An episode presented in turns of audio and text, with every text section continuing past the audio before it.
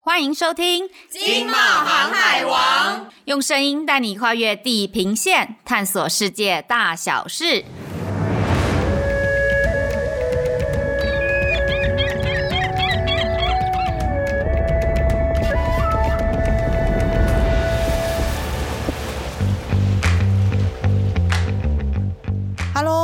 好，我是冒险山卓啦，我是易。哎，易，你记不记得电影《机械公敌》里面的世界啊？机器人会帮人类遛狗，还会温暖的拥抱小女孩的画面。哦，有有有，我对这部电影有印象。嗯，不过如果我们讨论这个电影，好像会透露我们的年纪，会不会啊？嗯，汤嗯汤，好吧，那我们就讲讲机器人 Pepper，那个会站在门口迎接你的那台机器人啊。这个我知道，我前阵子去银行办事的时候有看过。不过这些机器人好像是属于服务型机器人，是不是啊？哎呦，那听起来你对机器人是有些认识的。这集啊，Podcast 节目我们就是要跟听众朋友来聊聊机器人。对于机器人呢，其实我没有很懂啦，不过我可以简单分享一下我知道的东西。我大概理解的是说，我们可以把机器人分成工业型机器人，还有服务型机器人。那工业型机器人顾名思义呢，就是在制造业上的运用，通常外形呢就。是一只机械手臂这样。那服务型机器人呢？就像我们刚刚已经聊过的，他们会做家事啊，可以照顾长者或者照顾小孩。外形呢，也跟我们人类比较像啦。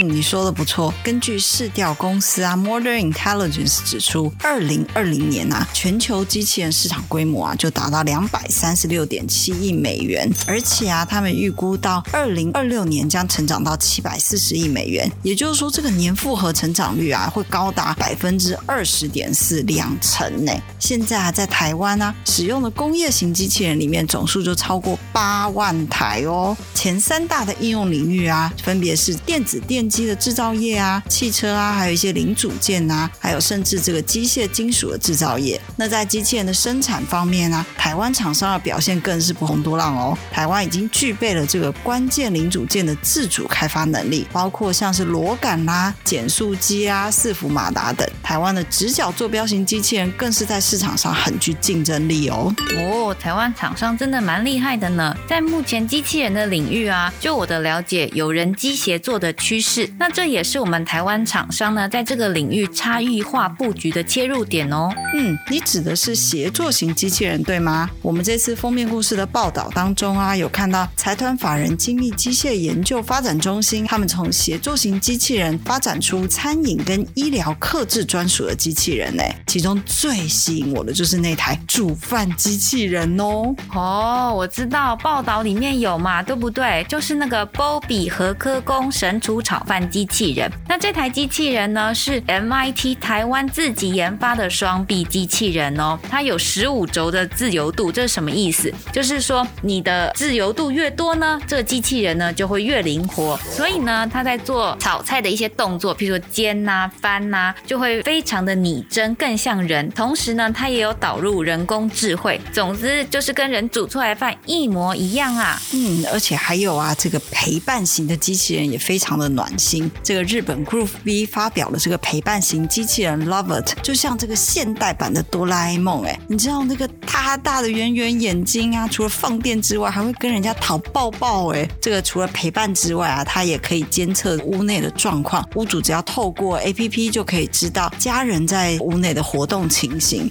他也曾经啊试验跟阿兹海默啊自闭症的患者来做互动，所以情感的治疗的效果也是非常的正面。嗯，杰作型机器人的变化好多哦。不过刚开始我们是讲工业型机器人，还有服务型机器人。工业型机器人跟协作型机器人又有什么不一样呢？我们是不是应该找专家来跟我们说说看啊？嗯，今天我们的节目啊，真的非常荣幸可以欢迎到机器人的专家，我们邀请到达明机器人培训中心的林俊志经理跟苏贵章培训课长来线上啊，亲身跟我们分享这个很专业的机器人知识哦。在开始之前，我们先邀请两位跟听众朋友打个招呼吧。各位听众朋友，大家好，我是达明机器人的威龙。各位听众朋友，大家好，好，我是达明机器人的林君志经理。希望接下来的节目可以带给大家许多不一样的一个知识哦。欢迎那个林经理跟威龙，很感谢两位这个百忙之中啊抽空上我们经贸航海王的 Podcast 节目。其实啊，没想到这个机器人爸爸囧啊，实在搞得昏头转向的。可不可以请两位来帮我们解释一下？不然先请威龙跟我们介绍一下，到底这个协作型机器人、工业型机器人有什么差别吗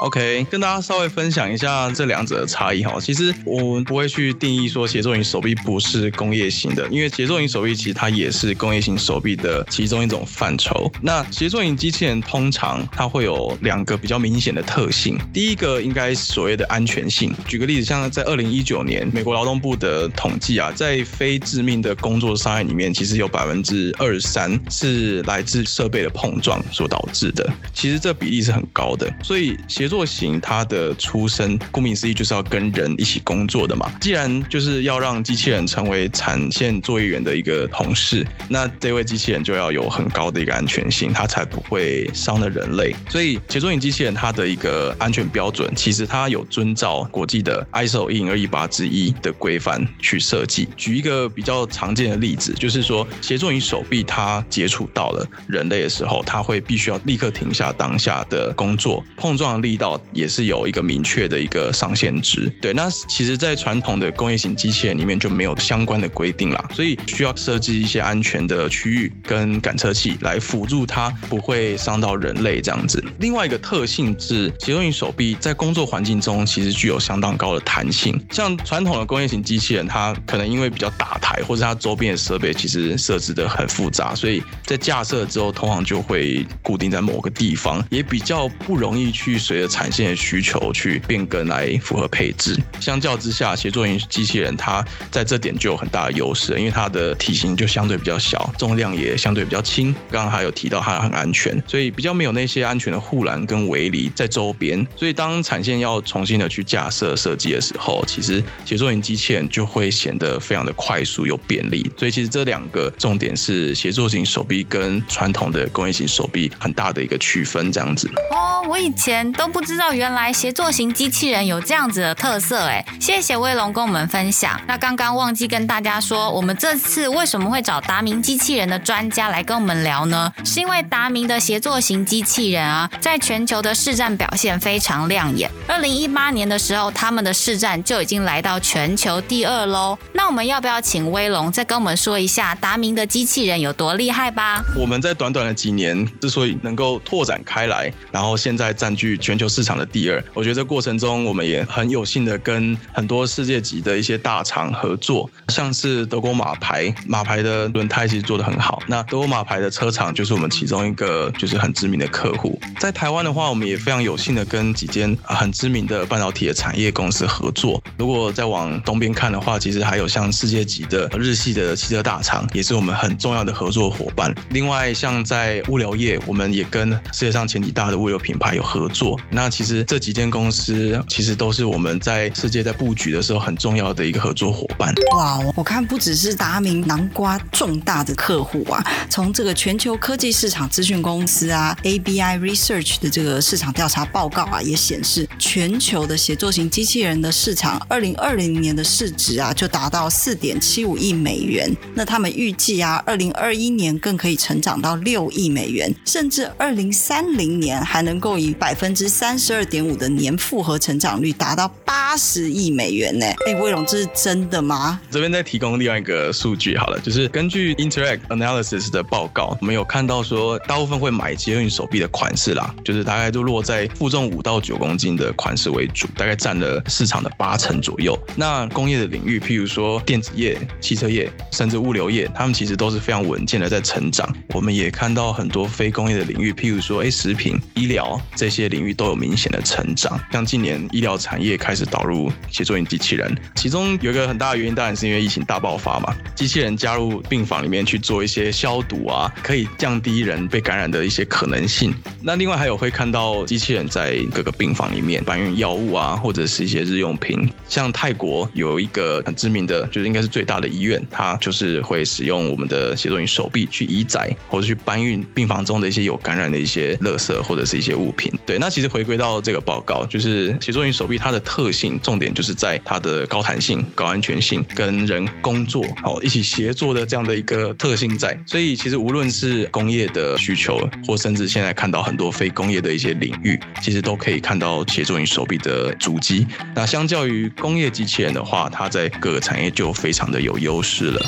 哦，所以在很快不久的将来，我们等于是每三台工业型机器人里面就有一台会是协作型嘛？那应用的领域也会有机会跨足到更广，那就代表这个市场前景真的非常看好。但是要做这个协作型机器人，一定是要有一些关键的技术。那达明自己有什么样子的优势呢？OK，我认为协作型机器人它的关键技术就在研发人员必须要想办法在机械手臂上的这些驱动马达，还有很复杂的零件搭配在一起。这一些搭配都是需要满足 ISO 一零二一八那个安全的规范。简白来讲，就是我们要如何让手臂在运作的过程中感受到碰撞，然后及时的刹车，好停下手边的工作。这些都是需要很精密的计算跟设计，好就是一分都不能失误的。那我认为，为什么我们达明做得到？其实很重要一点就是我们优势在我们全公司呢，上上下下超过一半的员工其实都是 R&D 的同仁。我们具有很大的一个团队在合力协助，就是研究协作型手臂的需求跟细节。那当然，最后我们合力开发出了这台协作云机器人。那之所以为什么可以在这个很创新的领领域里面可以占到市占第二呢？我认为要拜谢就是达明的两个很神秘的特色啦。好，第一个我认为是我们的操作的界面非常的简单好用。操作一台机械手臂本身呢，其实传统来讲都还是需要仰赖像程式语言去操作。程式语言其实不是说大家一学就会，可能还需要几年的一些培养。我们机械手臂其实最广为人知的其中一点，就是在操作上相当的简单。我们的人机界面其实只要用简单的图形拖拉，它就可以很轻松的完成机械手臂它程式上的编辑。也就是说，我只要学一点点，我们就可以立刻让机械手臂动起来，然后让它做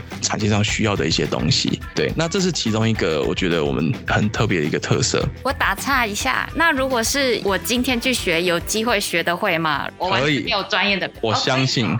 真的可以。谢谢。没错，我们的课程其实都讲求直觉操作，很多的用户来上课，其实他们在一天之内就可以从无学到他可以把机械手臂操作到可以去做一些简单的抓取，甚至到视觉的操作，其实这些都可以在一天内就学会了。那当然这是拜谢我们的 人机界面叫做 TM Flow，对，它是我们呃一个很重大的特色。另外一个我觉得蛮棒的地方是我们拥有世界上第一个内建视觉的系统。内建视觉其实讲白了就是我们在手臂的末端呢去安装了一个相机。那这个相机呢，它的最重要的特色就是它能够随着机械手臂它在操作的时候跟着手臂去移动。这个困难的地方就是这个是花很多的人力去做整合的。譬如说机械手臂它在做抓取，它如果没有相机的话，如果东西是来的时候会有点偏移位置的话，这时候就真的是盲抓了。它可能会不小心没抓到，或者它可能就不小心误伤了那个产品的外观或是里面的内件之类的。对，那如果有了这个内件视觉，其实它就可以在抓取前就先做一次定位，把这个东西好好的看，再去做抓取。那这样就可以大幅的提升我们在工作的时候的一个准确性跟正确性。那因为那件视觉这个东西，其实需要很多的人员去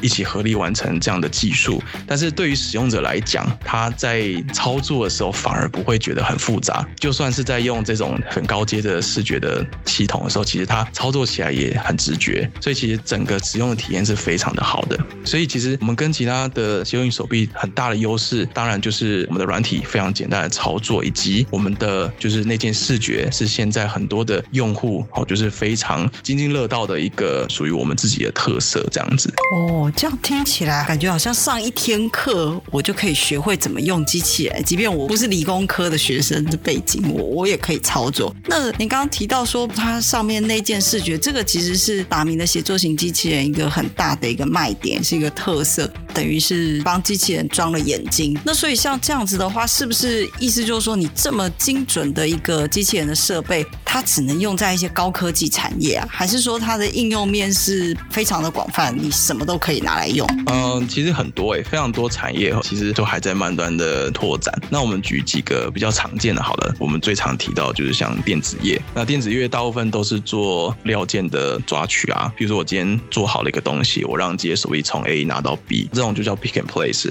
电子业其实还会做像包装或者是像一些金属的加工，他们会做一些堆栈，把东西就是堆起来。这行业我认为大众使用达明，其实当然还是会因为有这一颗世界第一的那件相机啦，因为它精准的定位嘛，甚至因为这个相机它可以做到颜色的判断，那甚至做瑕疵检测，这些其实都是透过软体的更新，可以让手臂做到更多事情，可以提升它的附加价值。那当然电子业以外，我们还有一些产业，譬如说车用产业，像日系的汽车大厂，他们也会拿就是机械手臂来做，像是组装后的检测，在那种拼好车子的产线，然后去做各式各样的拍照，然后去做检查这样子。其他的产业其实还有，比如说像物流业，刚刚也有提到，就是物流业它在做移载的时候，就是需要让机械手臂呢放在一台无人车上面，举凡 AGV、AMR 这种都算是无人车。当然，因为机械手臂它除了呃一般的交流电版本之外，我们也有额外设计，就是小改款那种可以直接吃直流电的版本，它可以结合在无人车上面，然后让所谓的自走车可以搭配机械手臂，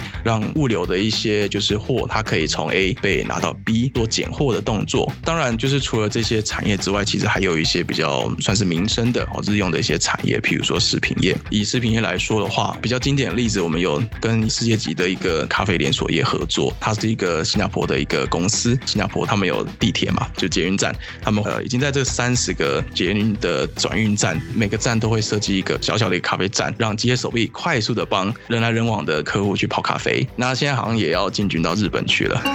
威龙，因为我自己是咖啡控，所以我就对这个非常感兴趣。我想再多问一下，就是你自己有喝过他们做出来的咖啡吗？机械手臂有没有不一样？我本身没有什么，没有什么很研究啊，但其实我觉得喝起来是非常好喝的啊。因为呃，他们除了在泡的过程中动作是一致的之外，我觉得重点是它的品质的稳定度，因为都是机器去操作的，所以其实呃，只要写好软体，它的那个产出的咖啡，它的品质可以非常的稳定。对，就是因为人就是会疲劳会累嘛，所以也许就会有差别。那当然，除了就是民生这个是一个亮点之外，最前面的内容我们也有稍微聊到医疗也是未来的一个亮点。那谈到就是未来的发展，达明自己有什么样子的规划，可不可以都跟我们一起分享一下？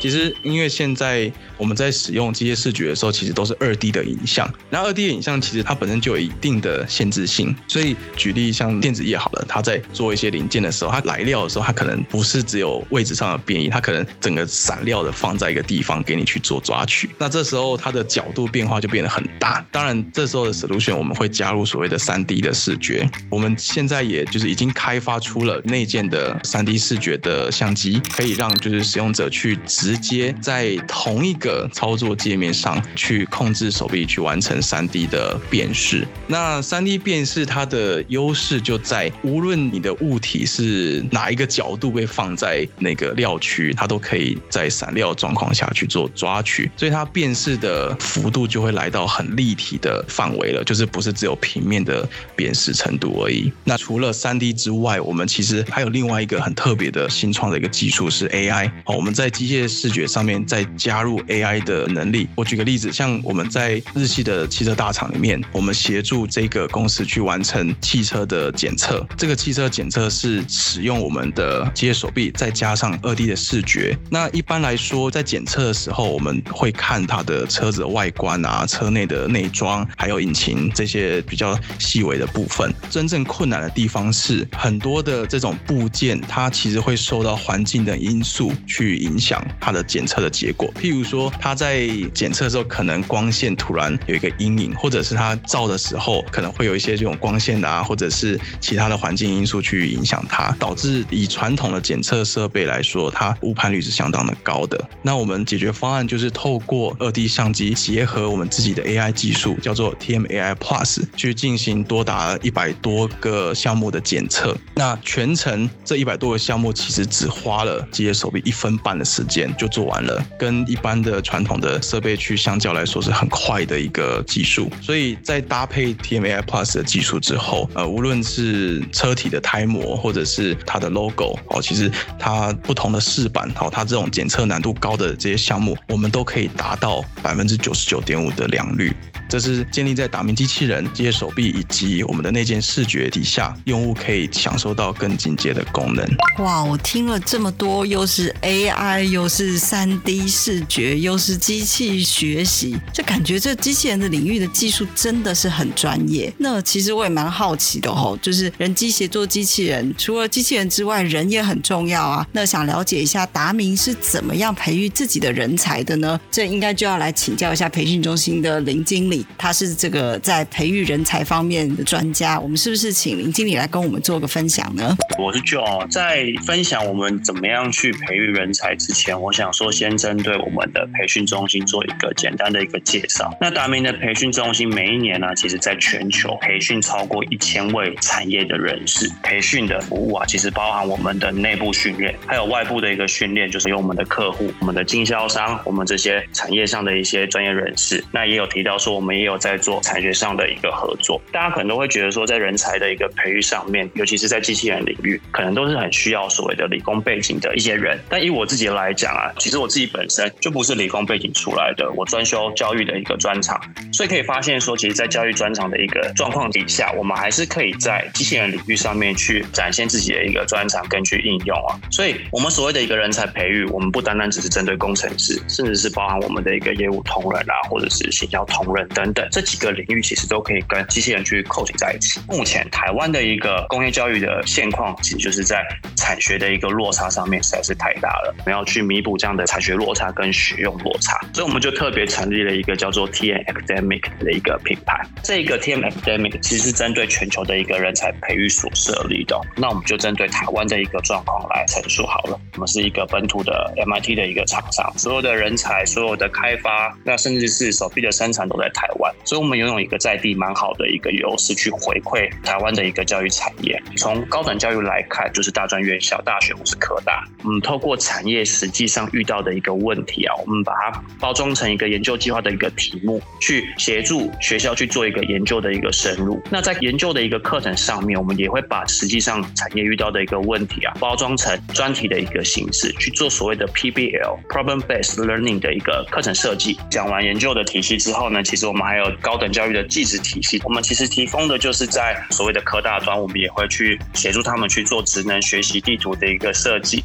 甚至是延伸到后续课程以及学程的一个开设。再来，我们再向下扎根去讲中等教育的部分了。举个例子来讲，我们在技术高中的一个部分，我们在北市、新北市以及台中市的一个技术高中，我们推了所谓的一个校定课程。把机器人这个东西去推广到技术型高中里面，让全校的一个师生未来在一年的课纲里面都可以去学到机器人的一个课程。在普通高中的一个部分，我们也开设了一些课程跟体验活动。目的啊，其实不是让他们在这个阶段就知道机器人手臂可以操作到多深，而是让他们未来在选择校系的时候，是可以更了解产业的状况以及未来的趋势，让他们可以很清楚的知道说他们的校系应该要怎么样去做选择。了解，所以其实这个直接把产业遇到的最实际的问题带到教育里面的课堂上面，让学生来做互动，我觉得这个应该是。最实际的一个学习。那听说达明为了推广机器人的学习，也提供年轻人不同的管道，让大家来吸收这个新知。那是不是林经理这边也来跟我们分享一下，有提供一些什么样的数位管道吗？我们就有做 Pocket 上面的一个推广跟服务，我们叫做“我不是机器人，我是工程师”。那我们的 Pocket 内容其实最主要就是聚焦在产业跟工业教育的一个现况跟趋势。我们邀请的对象包含我们达明机器人内部的一个研发人员。甚至是我们国内国外在业界上面的一个系统整合商，甚至是我们在台湾的一个教育界的一个人士，比如说科大的一个校长，或者是很重要的一些政府官员。前阵子啊，我们就跟贸协有一起合作，邀请到我们的前外交部长黄志芳黄董事长，在这边去分享一下，呃，就他的一个看法，国内国外的一个趋势到底会怎么去走。所以这个是在 Podcast 的部分。额外一提，我们还提供什么样的一个推广服务呢？就其实还有我们预计要去推广竞赛。我们在这个竞赛的设计上面呢，我们除了跟一些工协会的合作之外，我们特别去结合了世界在这个产业上面的指标厂商。这个是跟以往一些竞赛是非常不同的。目的就是希望他们可以直接从产业界上面看到的一个问题，透过竞赛的方式，让这些学生可以更快的去了解产业的现况跟趋势是什么。这个就是我们目前在竞赛要做。那我们也预计在明年第一季或者是第二季的时候，我们会公布这样的一个竞赛的一个方式。那也希望望大家可以踊跃的来参加这个竞赛，让我们一起来了解产业的现况是什么，一起来解决产业遇到的一些问题。好，那如果我们的听众朋友对于这个竞赛内容有兴趣啊，可以再留意达明的官方的平台的相关资讯。那也可以多多收听《我是工程师不是机器人》的这个节目，还有我们自己的节目啦。今天非常感谢威龙还有经理呢，一起来到我们的节目跟我们分享，真的非常谢谢你们。感谢两位不藏私跟我们分享许多机器人的专业知识。谢谢主持人，谢谢主持人，谢谢大家，也希望这个节目对大家来讲都是有帮助的。那如果听众朋友呢，对于机器人这个领域非常有兴趣的话呢，欢迎收看我们《经贸透视双周刊》的第五百七十五期。那这一集的杂志呢，讲的就是机器人产业现在已经进入战国时代了。更多精彩的报道都可以锁定我们的《经贸透视》。嗯，欢迎听众朋友帮我们留言，每周二记得帮我们准时收听经贸航海网频道哦。拜拜，拜拜。